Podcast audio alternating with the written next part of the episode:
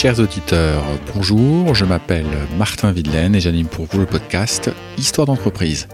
Histoire d'entreprise raconte comment on grandit les entreprises au point de forger l'identité de nos régions et de notre pays.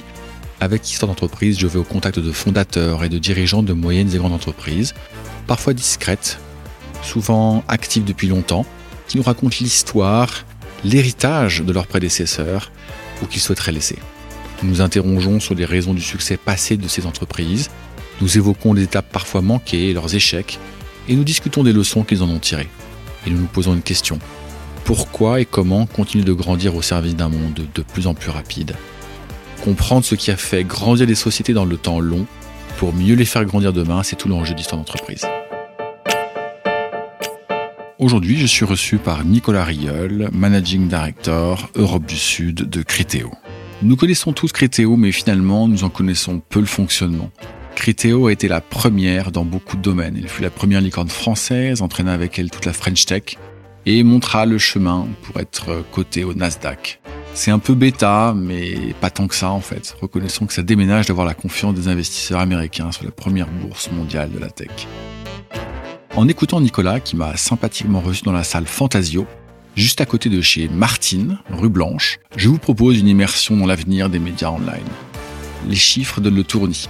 Avec 22 000 commerçants dont il voit passer le flux de commandes, Criteo mesure, décortique, analyse et crée de la richesse à partir de 900 milliards d'euros du chiffre d'affaires cumulé de ses vendeurs.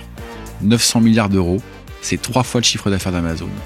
On imagine sans difficulté qu'il y a de quoi mouliner de la donnée. La publicité online sur les sites des e-commerçants est évaluée à 10 milliards d'euros cette année dans le monde. Elle atteindra, d'après lui, 170 milliards d'euros d'ici 5 ans. Après le search et le social, la publicité sur les sites de e-commerçants est LA révolution en cours dans la publicité online. Saviez-vous seulement qu'Amazon Marketplace ne serait pas rentable sans la publicité en ligne qu'elle réalise sur son site? On en apprend des choses dans cet épisode, croyez-moi. On m'avait dit que c'était impossible et pourtant je l'ai fait, dit Jean-Baptiste Rudel, fondateur de Criteo dans son livre éponyme.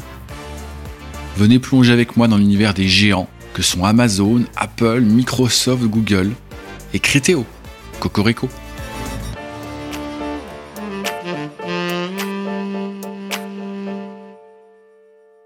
Bonjour Nicolas Riol. Bonjour. Enchanté de faire ta connaissance. C'est la première fois qu'on se voit. Euh, on s'est mis à se tutoyer en quelques secondes. Ça peut paraître un peu factice, mais en fait non. C'est j'ai du mal à j'ai du mal à vous voyer. Bon bah voilà, donc c'est venu assez naturellement. Je suis évidemment euh, extrêmement heureux d'être dans tes locaux euh, rue Blanche à Paris. On va parler de toi, on va parler de Criteo, on va parler un petit peu de French Tech et d'Europe Tech et de géants auxquels tu fais face. Est-ce que tu peux en d'abord en quelques mots nous dire qui tu es? J'ai 34 ans, je suis Nicolas Riol et, et j'ai je suis chez Criteo depuis maintenant un peu plus de trois ans. Donc euh, j'ai rejoint euh, cette aventure et comme beaucoup euh, dans cette industrie, voilà, j'ai j'ai démarré ma carrière au sein de cette belle industrie qui est la, le marketing digital, en passant par plusieurs startups françaises et aussi des groupes internationaux et notamment des agences de communication. Voilà. Et par ailleurs, je m'engage aussi dans, dans l'écosystème et pour le futur de notre industrie. Tu présides Alliance Digitale tu vas nous en parler aussi quelques instants. les associations professionnelles également du secteur et, et notamment en France, évidemment, euh, de l'agence digitale, oui, qui réunit 250 euh, professionnels euh, du secteur. Tout le monde connaît Criteo, mais en même temps, personne ne connaît Criteo. Tu peux nous raconter ce que fait Criteo? Oui, alors aujourd'hui, je commence par aujourd'hui. bah aujourd'hui, puis on, on, repartira à la, naissance, évidemment. La société a, a évolué. Criteo, c'est une c'est une vieille licorne. c'est la première licorne en réalité. Donc, donc évidemment, il y, a, une histoire et puis il y a eu des évolutions. On va, on va revenir dessus, évidemment. Et aujourd'hui, c'est une société de haute technologie française euh, qui est leader du commerce média. Commerce média, c'est aujourd'hui, on dit que c'est la troisième vague de la publicité en ligne, après le search et après le social. Donc on voit bien le social, les réseaux sociaux, le search, les moteurs de recherche. C'est la publicité qui se fait avec et sur les sites e-commerce en utilisant la donnée euh, transactionnelle qui a énormément de valeur en réalité pour les marques, puisque c'est euh, une connaissance fine des habitudes de consommation des, des consommateurs. Des consommateurs, absolument. Criteo a, est la société mondiale leader qui propose euh, une technologie auprès des e-commerçants pour qu'ils deviennent un acteur de la publicité. Ça paraît fou, hein. on se dit qu'un e-commerçant, un retailer aujourd'hui, euh, son business model c'est de l'achat-revente, mais en réalité, une bonne partie et parfois euh, quasi la moitié de, sa, de, ses, sa marge, sa marge même, ouais, peut venir de cette partie-là. Pour donner un exemple, évidemment, qu'on connaît tous, Amazon. Bien sûr. qui est un acteur mondial. L'activité retail d'Amazon, j'enlève euh, le cloud et AWS, Ouais, bien sûr. euh, n'est pas rentable sans la publicité. Non. Ouais. Et en Ah, tu vas quelques prendre, années, oui. ils sont devenus euh, le troisième acteur de la publicité mondiale. Donc il y a Ah, Google, Ils sont rentables grâce à la Meta, pub sur la ouais. plateforme, exactement. sur la marketplace. Ce que Ok. ça veut dire pour tous les autres e-commerçants du monde, où est la barre et euh, pourquoi c'est si stratégique et core business, évidemment de développer ces offres euh, publicitaires et donc de mise en avant de ces produits. Hein. Ouais. Le retail média, c'est rien d'autre qu'une tête de gondole en magasin Qui est digital. qui est digital, absolument. Donc ça a une importance stratégique. D'ici 2027, c'est évalué à euh, 160 milliards euh, en, en termes de marché. C'est absolument euh, Colossal. évidemment colossal. Et donc euh, c'est aujourd'hui dans tous les comex de, de n'importe quel euh, retailer du monde une discussion très importante euh, parce que ça fait partie de ce qui va faire la réussite de- financière et pas que Ouais. évidemment de, de leur plateforme. Sans rentrer dans le détail, parce que je crains que ça n'ennuie un peu nos auditeurs, mais on va quand même regarder une toute petite minute comment euh, qui, qui paye quoi? Je suis une marque de produits, je vais te voir et je te dis j'aimerais être sur euh, tel ou tel site de e-commerçant ou inversement je vais voir le site du e-commerçant et Les deux. les deux? Les deux. Les commerçants les plus matures, ou en tout cas euh, ceux qui ont investi, ont fait ce, certains commerçants ont fait ce choix d'avoir une régie Ok. publicitaire, tout simplement.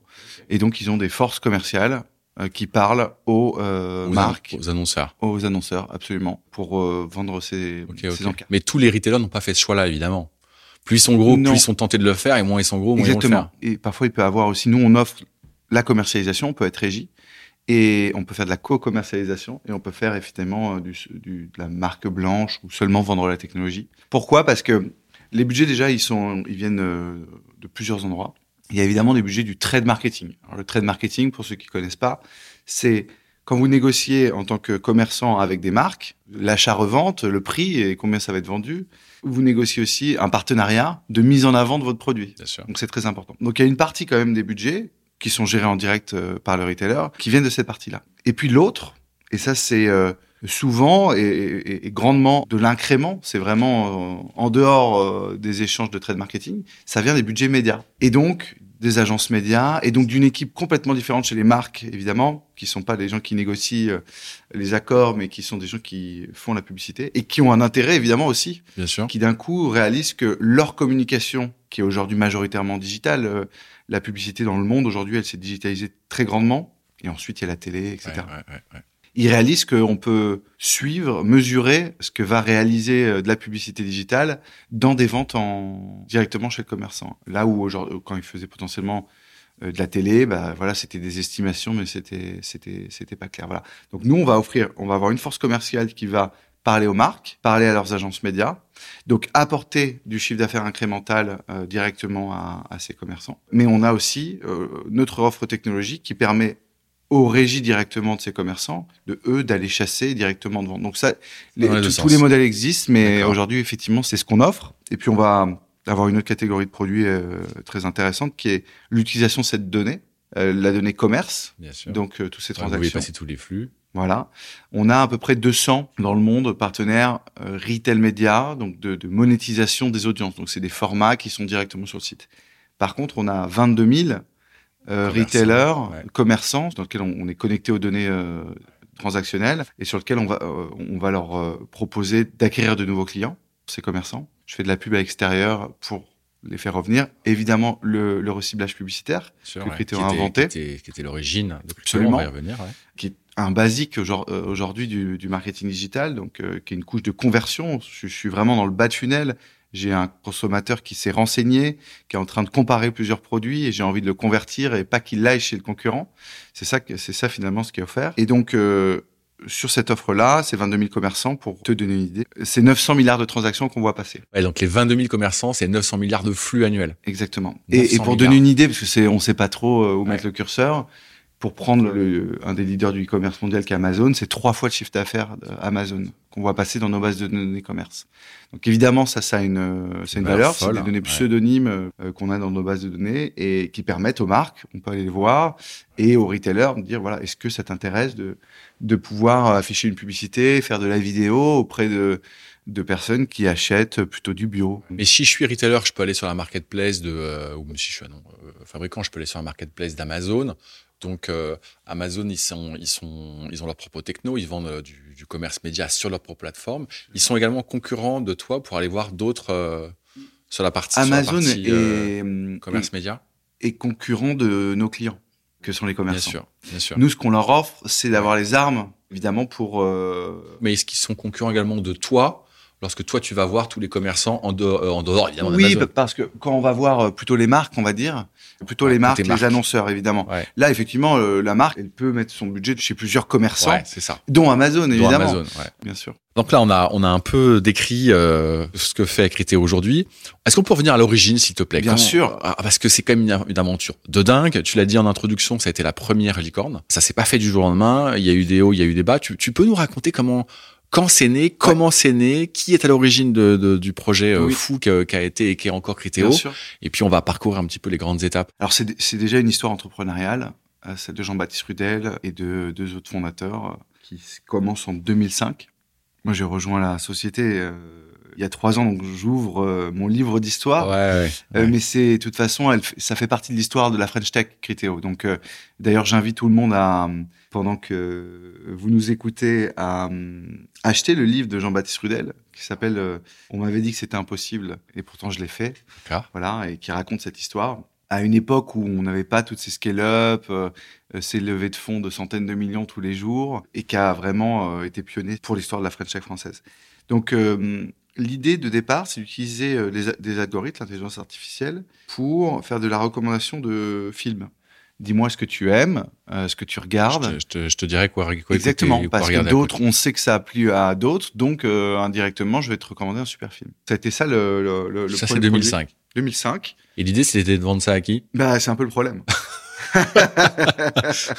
Parce qu'une fois qu'on l'a vendu à, je sais pas, à Allociné, Ouais, ça, ça Bon. arrête assez vite, quoi. voilà, Ouais. Euh, ça aurait pu être une technologie vendue en B2B à, je sais pas moi, un futur Netflix, voilà, Ouais, c'est ça. un peu trop tôt. Ouais.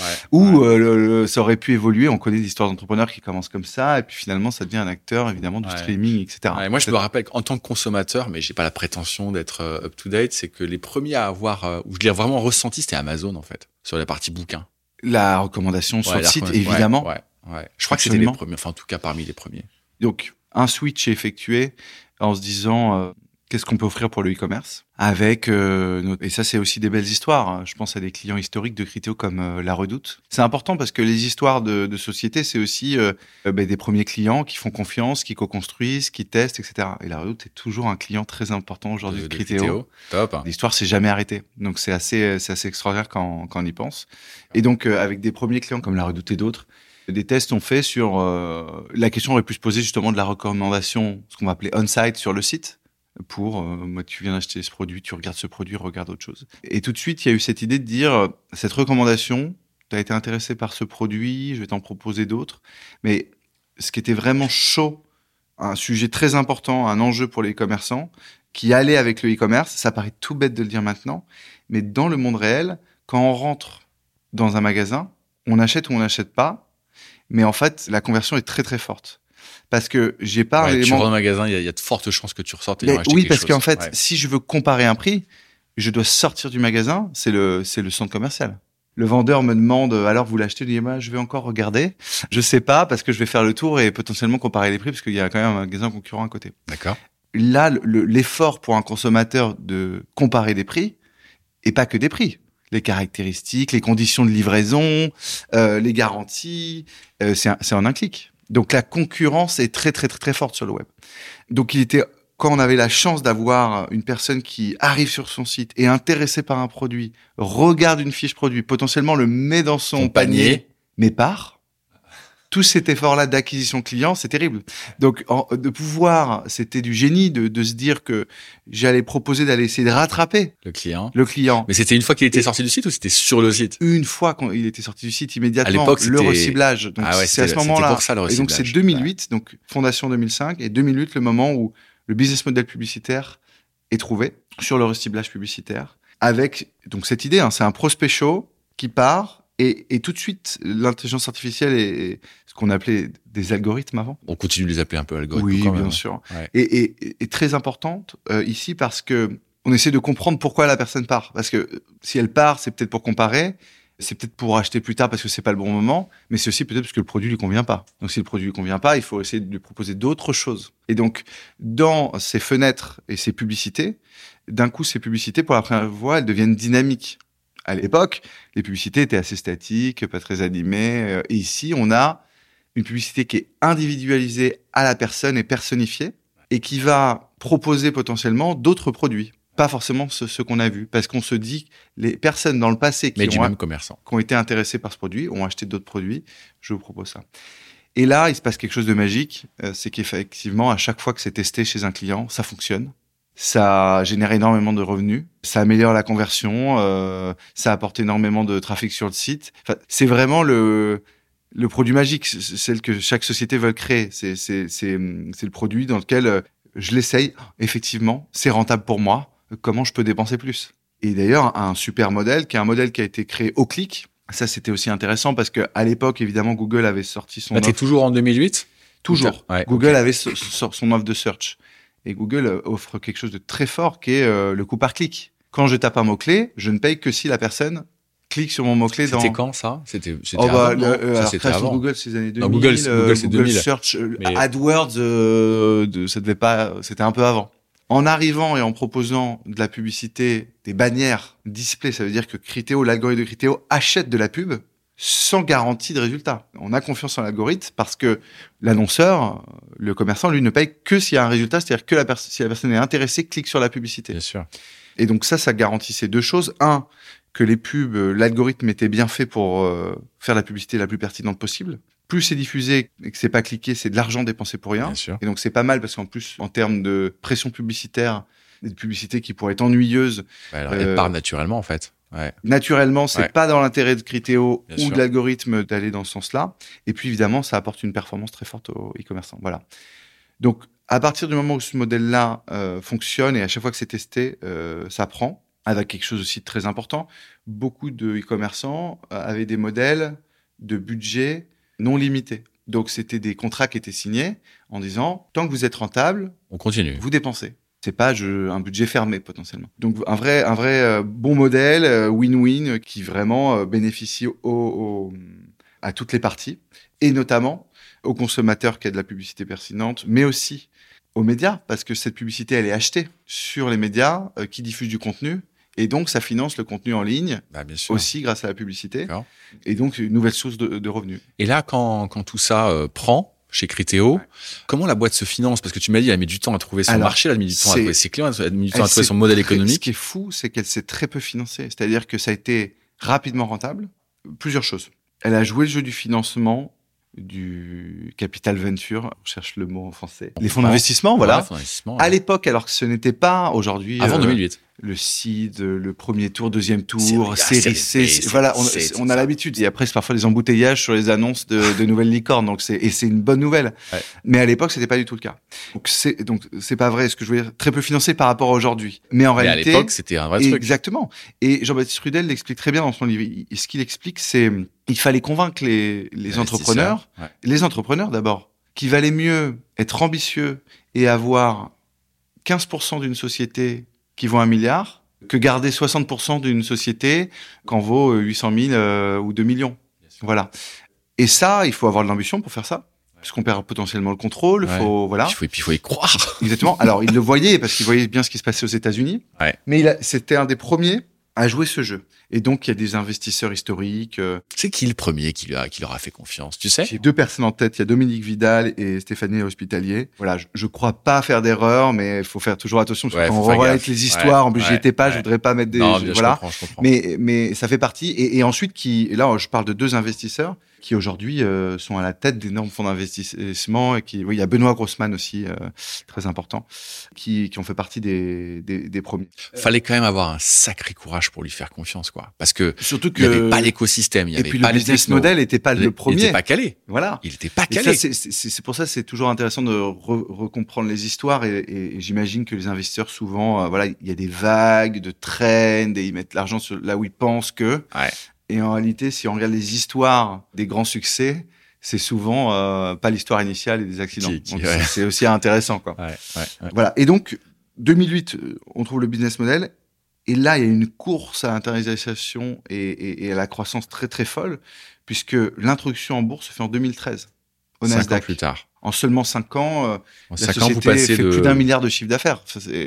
C'est hallucinant. Donc euh, très très très euh, croissance très importante, réussite mondiale, une réussite aux États-Unis. Cotation Nasdaq, euh, quand on dit ça, ça a quand même un peu de la gueule. Hein. Il y a quand même pas beaucoup, même parmi les licornes, qui peuvent dire je suis coté au Nasdaq. Hein. Absolument. Euh, et d'ailleurs, ça c'est sans doute quelque chose qui, je sais que le gouvernement y travaille beaucoup, c'est attirer puisque les introductions se font là-bas parce qu'il y a des fonds, parce qu'il y a une appétence, parce que et c'est peut-être euh, aussi en Europe et en France, euh, voilà, sur la place de Paris, euh, l'échelon qui est qui manque peut-être encore, qui, manque, voilà, le, dernier échelon de si on repart sur la partie évidemment financière. Donc voilà, énorme succès.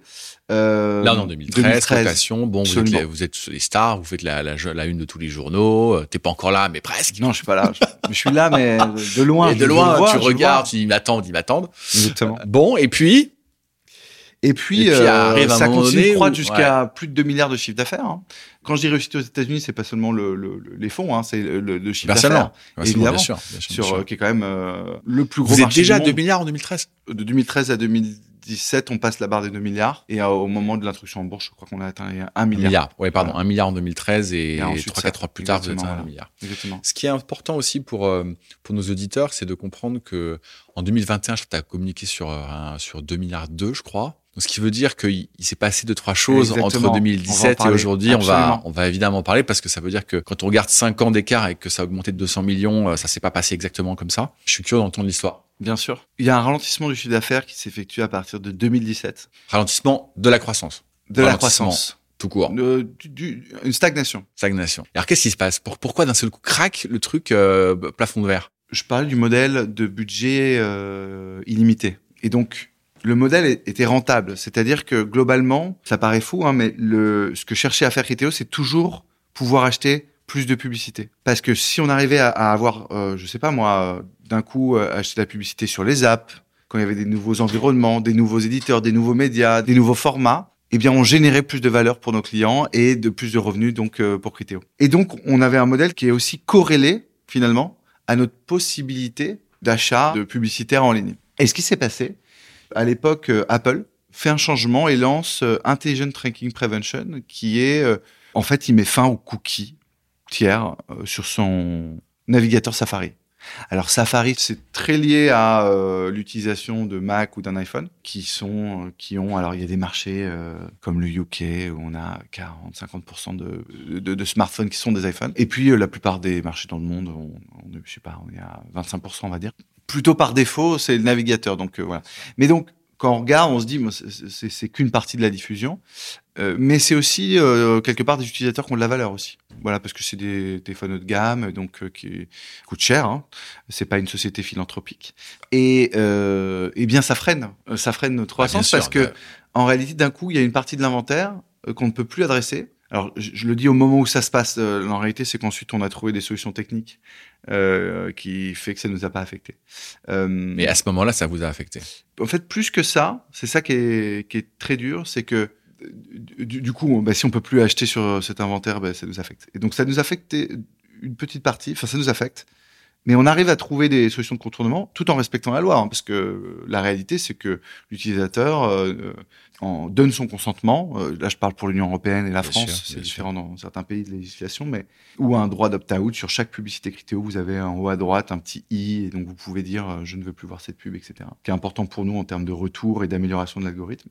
Le vrai problème que ça crée, c'est pas ça, parce qu'en réalité, on trouve assez rapidement des solutions techniques. Le vrai problème que ça crée, c'est que ça, ça crée aussi un problème d'image. C'est-à-dire que notre chiffre d'affaires, il n'a pas immédiatement ralenti en fait. Oui, il y a un petit ralentissement de la croissance, mais toujours en croissance. Toujours en croissance. Mais avant que vraiment on passe le cap d'un petit peu de décroissance, parce qu'on n'a jamais eu de très grosse décroissance, il s'est passé beaucoup de choses, notamment euh, du réputationnel. Et en fait, le fait que dans les journaux, on, est euh, que ça soit affiché et su de tout le monde que euh, ça vous affecte, ça crée en fait une spirale négative. C'est ça qui est fou en fait. Alors que c'est pas forcément une réalité sur les performances business, mais d'un coup ça commence à mettre. En termes d'image, en tout cas. D'image et dans la tête de dire, hum, cette société, est-ce que c'est une société qui a un avenir euh, très fort? Voilà.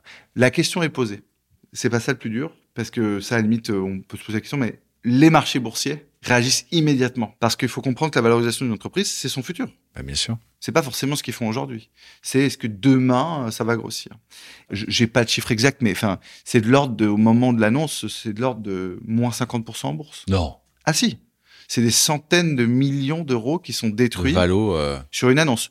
Alors qu'on parle de, enfin, ici c'est un changement. Euh, Crypto respecte absolument la loi, euh, a un modèle euh, qui est euh, vertueux, euh, mais il y a une décision unilatérale. euh, de ce qu'on appelle aujourd'hui un gatekeeper, parce que la question s'est posée plus tard, mais finalement, Criteo a été une des premières victimes de euh, de- de- d'agissement de, ce, ce type d'acteur. Donc, ça a été un marqueur Ça- très important, ouais, et c'est encore dans la tête des gens. Ça revenait, Criteo et les cookies, etc. ouais, ouais. Donc, à l'époque, il y avait déjà une, une ambition de diversification du modèle de Criteo. C'était un modèle euh, monoproduit, du reciblage, et avec encore énormément de croissance Et possible. sur hein. ce recyclage, c'était surtout sur la search. Il y avait encore peu de social, quoique. 2017, ça, si, si, on Si, y hein, parce avait que déjà, ouais. création de Facebook, je pense, c'est 2007. Mais euh, il y avait déjà euh, un enjeu latent qui était, qui, qui était pas lié forcément à, à ce qu'a fait Apple, de diversification, puisque euh, c'est difficile quand on a une société avec une très forte croissance, avec un produit qui cartonne, sur lequel il y a encore énormément de développement possible dans plein de pays, auprès de plein d'e-commerçants, et en même temps se dire, ça serait bien de commencer à développer un nouveau produit. Ouais, Dès qu'on lance un nouveau produit, on se dit, bah oui, mais bon, euh, je n'ai fait que 10 millions cette année sur ce produit. Alors que n'importe quelle startup serait, Ouais, aux anges. serait aux anges. Bien sûr. Vous, à l'époque, vous faites déjà 2 milliards. Et là, Ouais. c'est le moment où il y a une vraie vision de marché de Jean-Baptiste Rudel et des équipes dirigeantes, évidemment, et qui voit arriver le retail média, qui euh, fait des acquisitions stratégiques en 2015, 2016, 2017, donc Ah, un petit même peu avant, avant. exactement. Un petit peu avant, en fait, ouais. En France, Monsieur Drive, Storytel également, qui étaient des sociétés qui proposaient des bannières publicitaires au sein des e-commerçants euh, de fondateurs français. Ou Clogic, la plus grosse acquisition de Criteo.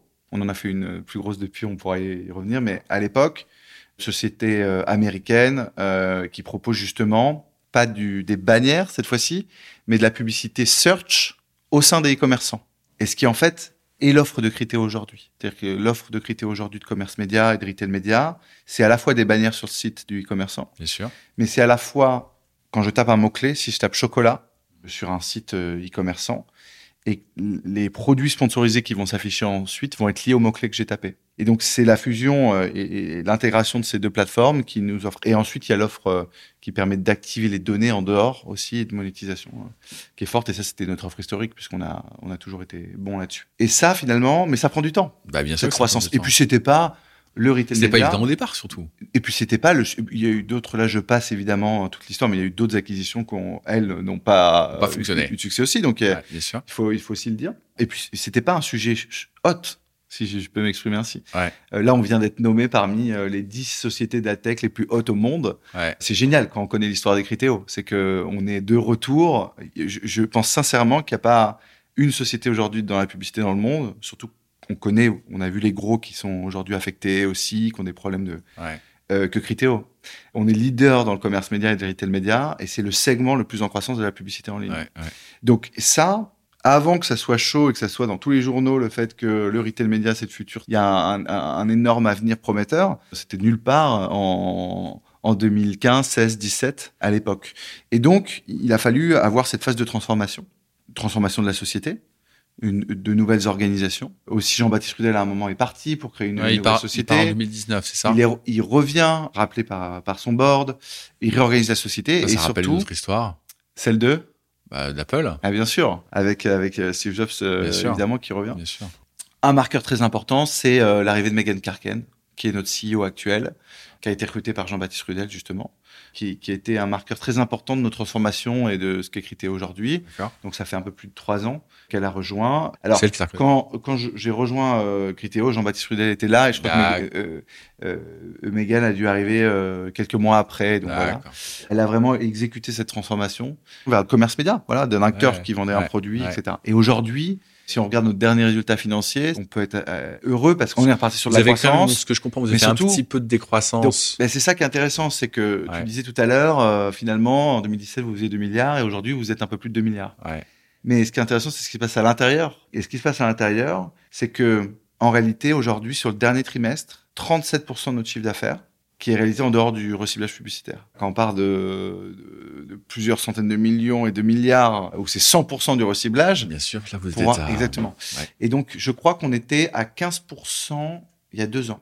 15%. Et là, on est à 37%. donc, donc, en fait, le mix de chiffre d'affaires, il n'a rien à voir déjà. Exactement. Donc en fait, ce qu'on voit pas de l'extérieur, c'est ce qui se passe à l'intérieur et qui, a, qui une croissance euh, vertigineuse. Bien sûr. Et en fait, c'est 37% de notre chiffre d'affaires sur 2 milliards. Ça, ça, fait beaucoup. ça fait plus, plus, de 600 millions d'euros. C'est plus 10 millions. Voilà.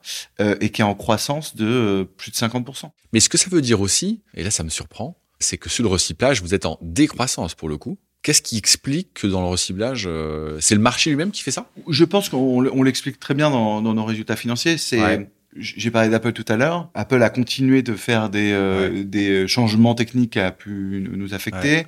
À un moment, on avait un partenariat stratégique avec Facebook, auquel on a acheté de l'inventaire.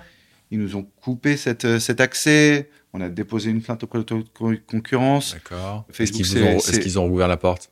oui, euh, il y a maintenant quelques mois, donc il y a une décision et des engagements de Facebook. On va être à nouveau partenaire. On a eu aussi. C'est pas de facile de se retrouver avec des partenaires avec qui vous avez discuté en face d'un juge quand même. oui, oui. Euh, alors, c'est l'autorité de concurrence, c'est un peu différent. Parce que, mais bon. Mais effectivement, ça fait partie euh, de la vie des entreprises. Euh, en tout cas, dans le, les sociétés américaines savent très bien faire ça, d'avoir un conflit juridique et par ailleurs d'être voilà, ça c'est pas. C'est pas un problème. Voilà. Mais c'est pour répondre à ta question. donc, il y a eu une diminution de l'inventaire disponible. Donc, c'est moins un non attrait des commerçants. D'ailleurs, c'est un problème pour les commerçants parce que c'est leur profitabilité qui est affectée. Hein, bien. Évidemment.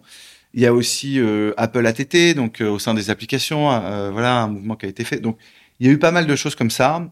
Je pense qu'on peut aussi citer un renforcement en Europe, en tout cas, pas sur tous les marchés, de la façon dont on demande le consentement pour les cookies. Bien sûr. Donc forcément, j'ai un peu, voilà, même si la grande majorité des utilisateurs plébiscitent la publicité personnalisée, le demande à plus de 70-80% selon les sites tout de même, ça joue. Donc c'est plutôt la diminution de l'audience ah finalement. Et, et, non un... on a toujours des clients qui souhaitent dépenser plus si ça fonctionne et s'il y a de l'audience. Voilà. Donc c'est ça qui qui a joué et qui joue encore. Exactement. C'est comme ça que ça s'explique. D'où l'importance de la transformation. Et aujourd'hui, euh, ce chiffre d'affaires, euh, notamment en dehors du recyclage, qui est, qui est le retail média, qui, qui, sont nos offres d'acquisition client, de notoriété de marque, bah, sont en très forte croissance en publicité et, du coup ont, ont beaucoup d'avenir. Magnifique. Puis on est revenu à aujourd'hui et tu nous avais, tu nous as raconté euh, ce que écrit Théo. Qu'est-ce qui fait qu'aujourd'hui, euh, là je suis dans des locaux qui sont juste euh, sublimes, les équipes que tu as, que tu diriges et pas seulement les tiennes d'ailleurs, euh, se disent ouais Criteo c'est quand même un kiff de venir tous les matins? Bon, il y a plusieurs choses. Je pense qu'il y a l'excellence technologique. On a une culture produit. C'est vraiment une société de haute technologie Criteo. Ici, on a les meilleurs ingénieurs du monde. Enfin, je le dis comme ça, mais c'est pas du, c'est pas du, c'est pas du flanc. Non, enfin, en, France, on a des partenariats avec l'INRIA, les meilleures euh, universités et écoles, euh, ils viennent faire leurs thèses ici. Donc euh, c'est c'est ah, c'est des thèses, t'accueilles des thésards. Oui, bien sûr. Pour les équipes commerciales, c'est une énorme fierté parce que en plus ici c'est super, on est au siège, donc le produit est créé, donc on, on, on côtoie en fait sans, sans, forcément comprendre ce qu'ils font. mais, mais, mais non, et, en plus c'est des équipes qui adorent partager. Ouais. On a un laboratoire d'intelligence artificielle ouais. qu'on a créé. Qui euh, est le plus grand laboratoire industriel d'Europe en termes de, de publication qui est fait. Donc il y y, a, y a quand même ce sentiment que ça reste une rareté alors on voit, on est hyper heureux de voir toute la French Tech et tout ce qui s'est créé, mais il y a encore cette euh, excellence ouais. très forte et, ouais. et, je pense que ça en fait partie. Il y a un peu cette euh, cette fierté là, et ouais. puis aussi autre chose, et je le dis aussi parce que là, je dis Cocorico, etc. Mais c'est une société mondiale. Quand je suis au Royaume-Uni, aux US ou au Japon, au Japon c'est après les US, c'est notre deuxième marché. Ah. On est très très gros, euh, c'est très okay. important au Japon. Ouais. D'accord. Bon bah là-bas, euh, la fierté française. Euh, Ils s'en foutent. Bah oui, voilà. Mais il y a ce côté quand même heureux de chatouiller un peu les géants et quand on dit c'est la troisième vague de la publicité ouais, mondiale, ouais, ça montre ouais. nos ambitions. C'est qu'en fait, Amazon, ce n'est que 15 à 25% de part de marché dans le monde en tant qu'e-commerçant. Tous les gros e-commerçants ont besoin de s'équiper. Donc Bien en sûr. fait, c'est un marché qui est extraordinaire gigantesque, et gigantesque. Et toi, tu as l'ambition de pas seulement être le poil à gratter d'un Apple ou d'un Amazon, mais d'être euh, d'être un concurrent de ces gens-là? Direct, euh, facial, euh, fort. Alors, euh... sur certains produits, c'est le cas. Euh, ouais. Je pense qu'Amazon est sans doute, c'est un positionnement différent. On est une société technologique bien qui, sûr, qui offre des sociétés. Voilà. Mais par rapport effectivement à l'annonceur, euh, il doit aller sur l'un ou sur l'autre. Par ailleurs, on parle de concurrence saine dans le sens où Amazon montre aussi la voie à beaucoup d'e-commerçants et disent regardez ce qui est possible de faire. Ça dynamise aussi un marché, voilà. Mais en fait, euh, effectivement, euh, la part de publicité qui sera faite sur les autres euh, e-commerçants va être bien plus grosse sûr, ouais, que ce qui ouais. peut, peut faire Amazon aujourd'hui, voilà. Et toi, alors, qu'est-ce qui te fait kiffer en arrivant le matin au bureau? Oh bah moi c'est les challenges, euh, les défis, les ce que ce qu'on se raconte ici, c'est l'ambition parce que en fait entre ce qui est possible de faire et l'ambition, on estime le marché du, du commerce média à 160 milliards euh, d'ici 2027. Donc, pour que ça se réalise, ça. Et aujourd'hui, ce serait à peu près combien? Et aujourd'hui, on est de sur on est sur un ordre de euh, dizaines de milliards. Ah ouais. Donc, voilà, c'est une accélération très très importante. Ouais, parce que si tu dis, c'est la nouvelle vague de la publicité. Si aujourd'hui ça fait environ 10 milliards et que tu fais environ 40% de tes 2 milliards, tu es à 800 millions, je vais arrondir à 1 milliard, tu as presque 10% de part de marché mondial, quoi. Donc moi, ce qui me motive, c'est l'exécution, quoi. C'est euh, comment on y arrive, etc. Avec les équipes. Euh, au quotidien, c'est la c'est la compétition, c'est se dire comment j'ai le meilleur produit, comment je vais me positionner. Pour les, auditeurs qui ne te connaissent pas, est-ce que tu descends dans la techno de manière très fine? Est-ce que tu maîtrises toutes les technos? Ou est-ce que finalement non, tu discutes avec ton directeur site, ton, ton directeur techno et puis, puis tu lui fais confiance? Comment tu alloues ton temps dans euh, la stratégie, le commerce, les RH, la tech, les nouveaux produits? Euh, Raconte-nous un peu. Bah, il y a une culture chez Criteo du ce qu'on appelle euh, la feedback loop. Ce qui est rigolo, c'est que la feedback loop, c'est à la fois ce que fait notre produit. C'est-à-dire que quand il y a un utilisateur qui clique sur une bannière, on apprend quelque chose, on sait ce qu'il achète, et la feedback loop, c'est que cette information retourne dans notre base de données qui est notre shopper graph et va aider ensuite la performance du commerçant. Mais du coup, ça, on l'a intégré dans notre culture de société. On, on pousse tout le monde à toujours faire des retours pour une amélioration constante de nos produits, de ce qui est demandé, etc. C'est comme ça qu'on fonctionne par itération, euh, parce que euh, bah, on apprend en marchant et c'est la meilleure façon de d'innover et de pas pas s'endormir. Donc ce qui veut dire aussi, c'est que de temps ça foire. Ah bah bien sûr, évidemment. Un bug technique, euh, une fonctionnalité, une, une offre qu'on pense forte, qu'on pousse et en fait ça ne prend pas, mais on apprend tout de suite pourquoi ça bloque et en fait ce qui bloquait c'est qu'en fait on parlait pas à la bonne personne classique. Ça répond à un énorme enjeu, mais en fait, on parle à la mauvaise personne euh, au sein de notre client parce que c'est pas dans son scope. En fait, euh, on n'a pas compris ça. Dans une grosse société, les décisions sont souvent collectives. On a toujours l'impression qu'il y a quelqu'un qui va signer un bon de commande qui a tout. Il faut embarquer. Donc, euh, il y a un travail d'alignement sur ces sujets technologiques très importants, notamment sur des sujets stratégiques comme le, retail média. Hein, euh, c'est des sujets de comex chez les retailers. Euh, et donc, au plus haut niveau, il faut vraiment s'aligner avec les experts opérationnels, mais aussi au plus haut niveau dessus. Donc ça, avant de le comprendre, de dire mais en fait si on parlait à cette personne ou alors il faut si on arrive à convaincre celle-ci avant, bah en fait c'est bingo. Ouais, ça fait aussi partie. C'est pas que des retours produits. Est-ce qu'on pourrait un peu évoquer euh, l'avenir de la data et de la souveraineté en data euh, en France, en Europe plus largement? Toi, tu vois tous les marchés mondiaux. Est-ce que euh, déjà en ouverture, tu peux évoquer avec nos auditeurs c'est quoi les, les, les, grands enjeux pour l'Europe en particulier, pour la France plus spécifiquement sur ça veut dire quoi en fait être souverain sur le plan numérique? C'est une très bonne question qu'est-ce qu'on met derrière le mot souverain? La souveraineté, c'est pas du nationalisme, hein, dans le sens où euh, bah, chaque pays, dans ce cas-là, veut être souverain. Et dans ce cas-là, bah, il y a plus de marché mondial, parce que euh, Criteo est aussi content d'exporter, euh, évidemment, sa technologie à l'extérieur. Voilà. Donc, il faut pas que ça soit une espèce de guerre, que ça soit de la compétition déguisée. C'est positif d'innover, d'exporter. voilà. on est aussi un bénéficiaire de l'exportation de nos technologies dans le monde. Et toi, tu, tu définirais comment quand? Il y a plusieurs choses. Il y a quand on parle de souveraineté, il y a, il y a le côté est-ce que sur mon territoire ou sur une région au niveau de l'Europe, un produit est développé? Voilà. On sait qu'il y a toute une catégorie de produits dans le monde euh, qui ne sont plus produits. Si on parle de souveraineté industrielle, c'est presque plus facile. Beaucoup de produits qui sont plus développés sur le territoire et donc on va en Chine, on va dans d'autres pays, etc. Ouais. Euh, parce que le savoir n'est plus là. Donc la question c'est est-ce que c'est ok ou est-ce que c'est stratégique et que ça pose problème? Bon, là, on en a beaucoup parlé suite à la crise du Covid, parce qu'on l'a vu notamment sur la partie industrielle, que bah, ah bah, je produis plus de masques, ah bah, en fait, euh, ça peut poser problème. Ah bah, j'ai plus ça, et en fait, d'un coup, quand c'est la crise, on se rend compte que on a besoin de mobiliser des choses et potentiellement c'est plus disponible. Et c'est comparable sur le plan technologique sur, et donc, sur des produits tech? Et donc, si je fais le parallèle, je pose la même question. On pose la même question. Est-ce que maîtriser une infrastructure technologique, est-ce que cette connaissance qui existe, est stratégique? Je pense qu'on connaît la réponse. Quand pendant la crise du Covid, euh, les sujets se posent d'app pour potentiellement aider au, au, tracing, les QR codes, etc. les gouvernements ont dû passer par des plateformes qui ne leur appartenaient pas et demander la permission Bien sûr. dans des moments de crise. Je pense que c'est aussi pour ça qu'il y a des lois comme le DMA qui ont émergé en Europe pour réguler les gatekeepers et que finalement euh, leur pouvoir de marché soit aussi euh, quelque part encadré. Bien sûr. Mais si on regarde l'histoire de Criteo, on a été plutôt freiné par des concurrents ou par des ce qu'on appelle des, des, des gatekeepers. Des Donc, gatekeepers. gatekeeper, ça veut dire euh, Ouais. je, je tiens la porte d'entrée. Donc la porte d'entrée d'Internet aujourd'hui, c'est les navigateurs Internet ou les stores d'applications. Voilà, c'est les deux entrées les de deux- les deux l'Internet. Voilà. ouais. Et donc aujourd'hui, effectivement, on n'a pas cette maîtrise. C'est des sociétés privées, euh, etc. Donc voilà, il y a beaucoup d'angles euh, sur le côté euh, souverain. Est-ce que c'est souverain lié à euh, est-ce que l'État peut avoir la main dessus? Est-ce que c'est le fait qu'on ait la capacité, l'intelligence, euh, la création sur un territoire?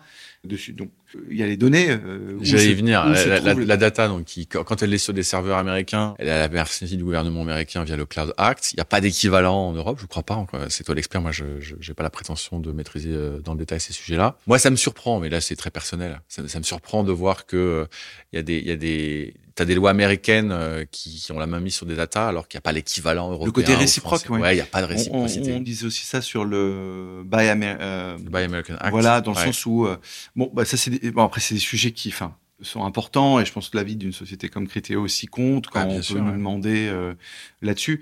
Il, faut trouver la, la bonne frontière parce que encore une fois, une société mondiale comme Criteo souhaite aussi évidemment exporter ses produits Bah, bien sûr. et les données, bah, elles doivent aussi passer les frontières. Voilà, dans le sens où euh, pour faire marcher des, tout simplement pour faire marcher les choses.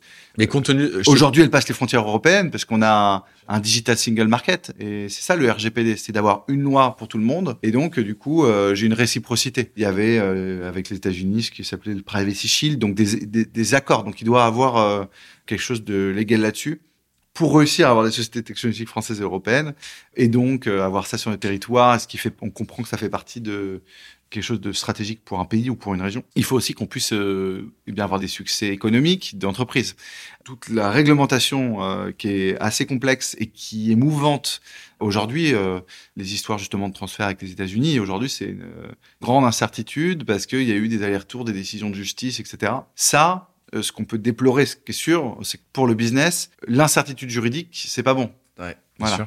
Parce qu'on peut pas se développer en se disant ça sera bon pour les dix prochaines années, ouais, j'y vais, etc. C'est bon, bah j'y vais, attention, bah, on n'est pas sûr. Ça, ça aide pas à, à se développer. Donc, ce qu'on peut souhaiter, c'est plutôt euh, une harmonisation euh, et de la certitude juridique. Et dans ce monde d'incertitude, et dans le cadre qu'on connaît en Europe, aux États-Unis, ça change un peu, vous, votre propre stratégie de développement de tech, de nouvelles technologies, de nouveaux produits, de d'hébergement de la data, où vous faites finalement, vous dites, bah, on, on optimise les coûts, et puis, euh, et puis euh, la délivrance de la data à la microseconde, et puis le reste, finalement, c'est secondaire. Ah non, non, c'est évidemment pris en compte, euh, c'est hyper important.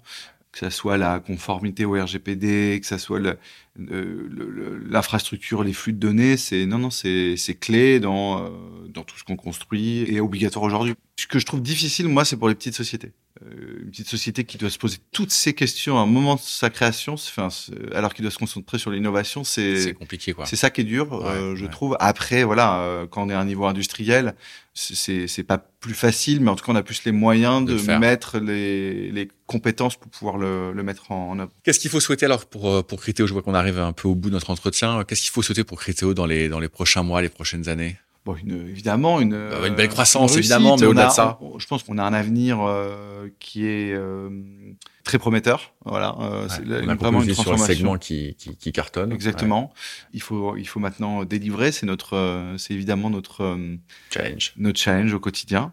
Donc euh, oui, oui, c'est ça que je, je souhaiterais parce que c'est une, c'était une belle histoire et il y a une deuxième page qui est en train de s'ouvrir qui est assez extraordinaire et c'est en train de devenir encore euh, quelque chose de, d'encore plus fantastique en termes de ce qui est écrit, je pense, pour une boîte euh, française qui est devenue mondiale aujourd'hui. Je te souhaite de rester longtemps, très longtemps chez Criteo, mais normalement, Criteo va te survivre. C'est la vie des affaires. hein. Un jour, tu, tu changeras de job. Comment est-ce que tu voudrais laisser Criteo? Ce serait quoi l'héritage que tu voudrais avoir laissé? Je m'attendais pas à cette question, mais euh, le, bon, plusieurs choses. Un, euh, je pense que c'est des, histoires d'équipe et de personnes aussi, parce que là, évidemment, on se parle de marché, etc. Mais au quotidien, en fait, euh, les victoires, euh, les combats, euh, les, les développements, on le fait avec des, des gens. Voilà, on célèbre les victoires ensemble aussi. Et, et les histoires, en plus de de- de- d'entreprises, il y a toujours des diasporas, évidemment. Il y a plein d'anciens Criteo aujourd'hui. Et d'ailleurs, il y a une étude extraordinaire que j'ai vue récemment. Criteo, c'est la société qui a créé le plus de... Il y a une mafia Criteo, en fait, des anciens Ah ouais, qui, créé le plus... qui sont dans le plus de licornes. Ah, ça me fait penser Française à PayPal. aujourd'hui. Ça fait penser à PayPal. Exactement. Il faut que tu écoutes euh, Eh ben, en PayPal. fait, euh, on a eh fait un ben- épisode sur PayPal. Francis Parel raconte ça. Ils ont fait, en fait, la même étude pour l'Europe avec les sociétés européennes et le numéro un, en fait le, le PayPal, Le euh, PayPal européen, français. européen, Européen, Européen. européen. C'est Euh, Criteo. Ah, génial. Voilà. Donc, donc, ce que j'aimerais, c'est ouais. ça, c'est qu'en fait, Ouais. que ça génère de nouvelles histoires, euh, évidemment, et, sûr. et voilà, avec le passage, c'est des équipes, quoi. Voilà, il y a, y a des histoires où on, on se rappelle tout ce qu'on a fait, on, on, on est fier de ça, on se retourne, et puis que ensuite les, les gens on les perd pas parce qu'on on, on recrée de nouvelles histoires. Bien sûr, Voilà. Donc, Bien euh, sûr, bien sûr. J'espère que je le regarderai avec de la nostalgie, parce que parce que ça veut que dire c'était une époque heureux, extra- bien sûr. exactement. Bien sûr. Euh, époque extraordinaire. Et euh, on se dit, on a, voilà, on a réussi- réussi à faire ça, c'est c'est canon. Voilà. C'est de la fierté. Le mot de la fin, Nicolas, pour tous ceux qui nous écoutent, c'est des dirigeants, c'est des indépendants, c'est c'est tout un chacun. Qu'est-ce que tu as envie de leur dire? Eh bien, jamais abandonner. Ça ça paraît, c'est vraiment un peu bateau, mais en fait, euh, je pense euh, la conversation qu'on vient d'avoir montre bien que en réalité, euh, bah, faut s'accrocher et toujours, euh, voilà, croire en son futur, développer. Rien et, lâcher. et voilà. Et, et vraiment, il y a quelques années, on regardait les titres de presse, même pour les équipes, c'est pas facile. On se dit ah ouais, etc. Ah, dur, voilà, parce que on voyait cookies, fin des cookies, on avait l'impression que c'était. Et en fait, aujourd'hui, c'est génial parce que on a les mêmes personnes qui disent extraordinaire ce que vous avez fait. euh. Donc, je pense que c'est un beau message pour tout le monde et, et je pense particulièrement à ceux qui sont potentiellement dans un creux, qui se posent beaucoup de questions. Voilà, demain sera plus beau. Ce sera le mot de la fin. Merci, Nicolas. Merci.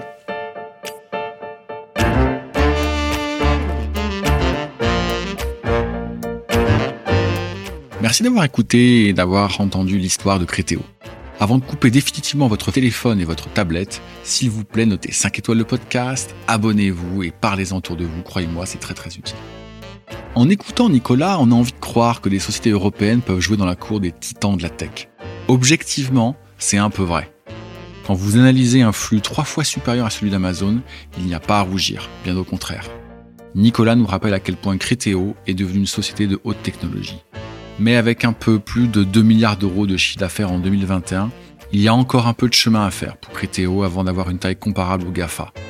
D'ailleurs, ce n'est pas son ambition, même si vous l'aurez compris, le marché des médias online sur les sites des e-commerçants va atteindre une taille astronomique, donc Criteo espère bien se faire une belle place.